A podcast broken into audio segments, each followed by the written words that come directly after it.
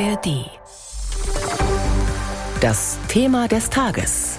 Ein Podcast von BR24. Von A nach B kommen, das wird am kommenden Montag zur Herausforderung. Deutschlandweit soll dann der Verkehr weitestgehend stillstehen. Die Gewerkschaften Verdi und EVG haben zu einem gemeinsamen Warnstreik aufgerufen. Und der betrifft nicht nur den ÖPNV und den Fernverkehr der Bahn, sondern auch unter anderem Flughäfen, Verdi fordert bei Bund und Kommunen 10,5 Prozent mehr Lohn, die Gewerkschaft EVG bei der Bahn und weiteren rund 50 privaten Bahnen 12 Prozent mehr. Für die Arbeitgeber eine besonders hohe Hürde sind die geforderten monatlichen Mindestlohnaufschläge zwischen 500 und 650 Euro.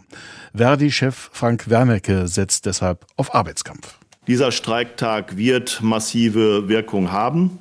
Das ist uns gegenwärtig und das ist auch notwendig. Wir haben es in den Tarifverhandlungen mit einer Situation zu tun, wo entweder die Arbeitgeber, mit denen wir verhandeln, ernsthafte Verhandlungen komplett verweigern oder wo die Arbeitgeber in ihren bisherigen Angeboten jeden sozial fairen Abschluss ablehnen. Wernicke rechnet damit, dass sich viele Beschäftigte beteiligen werden, genauso wie EVG-Vorstand Martin Burkhardt im Bahnbereich.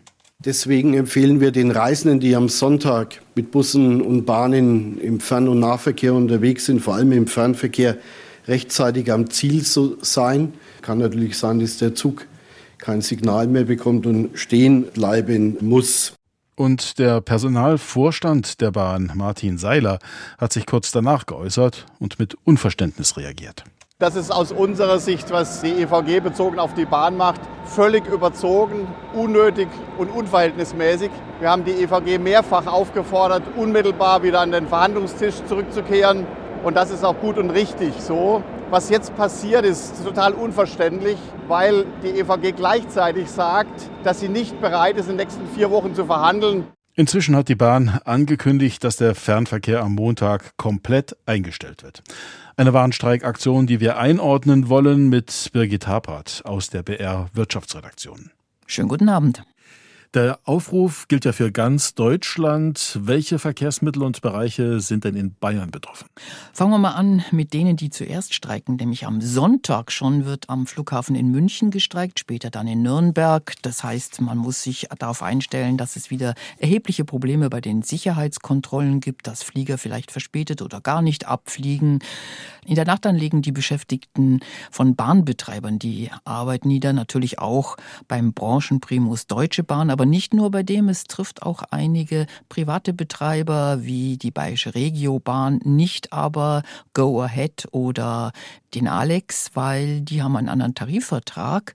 Ja, und dann am Ende auch noch den öffentlichen Personennahverkehr in den Kommunen, die den noch selber betreiben. Ob auch in München, das steht allerdings noch nicht fest. Das wird heute Abend entschieden, aber ich persönlich gehe davon aus, dass die am Montag auch mitmachen werden. Also weitgehender Stillstand, das kann man sagen, im Nahfernverkehr, eingeschlossen die Flughäfen. Wann hat es das eigentlich zuletzt gegeben in Deutschland? Oh, das ist lange her, in den 90er Jahren, Anfang der 90er Jahre. Das hat auch einen Grund, weil damals war die Deutsche Bundesbahn noch beim Bund. Das heißt, sie hatte den gleichen Tarifvertrag wie heute die Beschäftigten bei Bund und Kommunen. Und da konnte man gemeinsam dann zum Streik aufrufen, dass das diesmal auch geht. Das ist der Tatsache geschuldet, dass die Tarifverträge zeitgleich ausgelaufen sind. Das heißt, auch die Friedenspflichten gelten nicht mehr, sowohl bei den Bahnbetreibern als auch äh, im öffentlichen Dienst. Und da ist so ein Schulterschluss an der Streikfront natürlich machbar.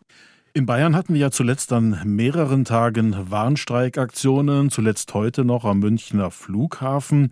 Ist dieser Aufruf jetzt für Montag noch verhältnismäßig? Ja, die Antwort hängt davon ab, auf welcher Seite man dort angegliedert ist. Die Eisenbahn- und Verkehrsgewerkschaft und die Gewerkschaft Verdi sagen natürlich, das ist verhältnismäßig und sie können sich da auch auf Urteile des Bundesarbeitsgerichtes berufen. In Deutschland gibt es ja kein Streikrecht, sondern da gilt Richterrecht und das BAG, das Bundesarbeitsgericht, hat mal gesagt, ein Streik ist nötig.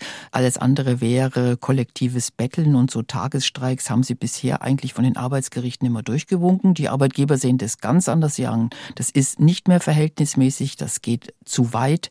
Die fordern teilweise sogar, dass äh, es ein Streikrecht jetzt mal gibt in Deutschland, wo zum Beispiel festgeschrieben ist bei der kritischen Infrastruktur wie dem Verkehr, dass dort drinnen steht, vier Tage vorher muss angekündigt werden oder in den und den Bereichen darf nicht gestreikt werden. Das ist noch offen. Die, der Gesetzgeber hat bisher auf das nicht reagiert, weil eben die Gerichte die Latte sehr hoch gehängt haben.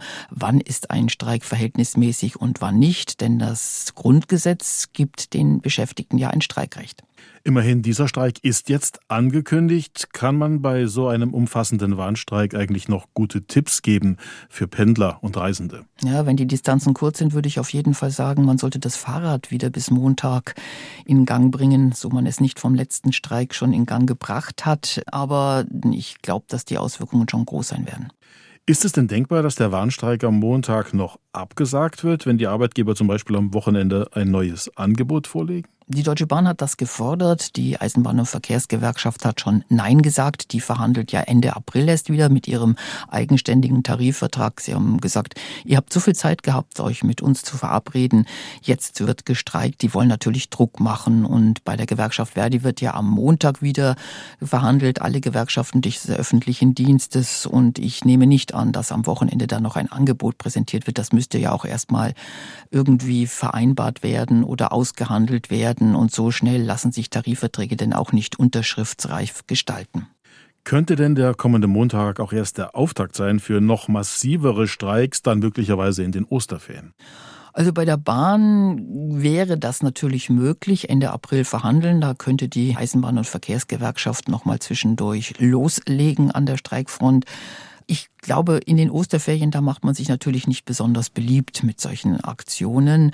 Man braucht ja auch immer ein bisschen die Öffentlichkeit hinter sich und die Mitarbeiterinnen und Mitarbeiter der Bahn würden ungern beschimpft werden mit weiteren Aktionen, gerade in den Osterferien. Anders sieht's aus im öffentlichen Dienst. Da wird dann bis Mittwoch verhandelt und wenn es da kein Ergebnis gibt, dann hat, haben die Gewerkschaften schon angekündigt, dass sie Urabstimmungen starten. Allerdings dürfte dann rechtzeitig der Arbeitgeber, also Bund und Kommunen, die dürften dann rechtzeitig eine Schlichtung einrufen. Da gibt's ein Abkommen dazu und dann hätten zwei Schlichter erstmal das Wort. Die Einschätzung von Birgit Habart aus der BR Wirtschaftsredaktion und das Gespräch haben wir kurz vor der Sendung aufgezeichnet. Inzwischen hat der Münchner Flughafen mitgeteilt, dass am Sonntag und am Montag keine regulären Passagier- und Frachtflüge stattfinden. Alle Infos zum großen Verkehrswarnstreik am Montag finden Sie auch online bei uns auf BR24 im Web und in der App.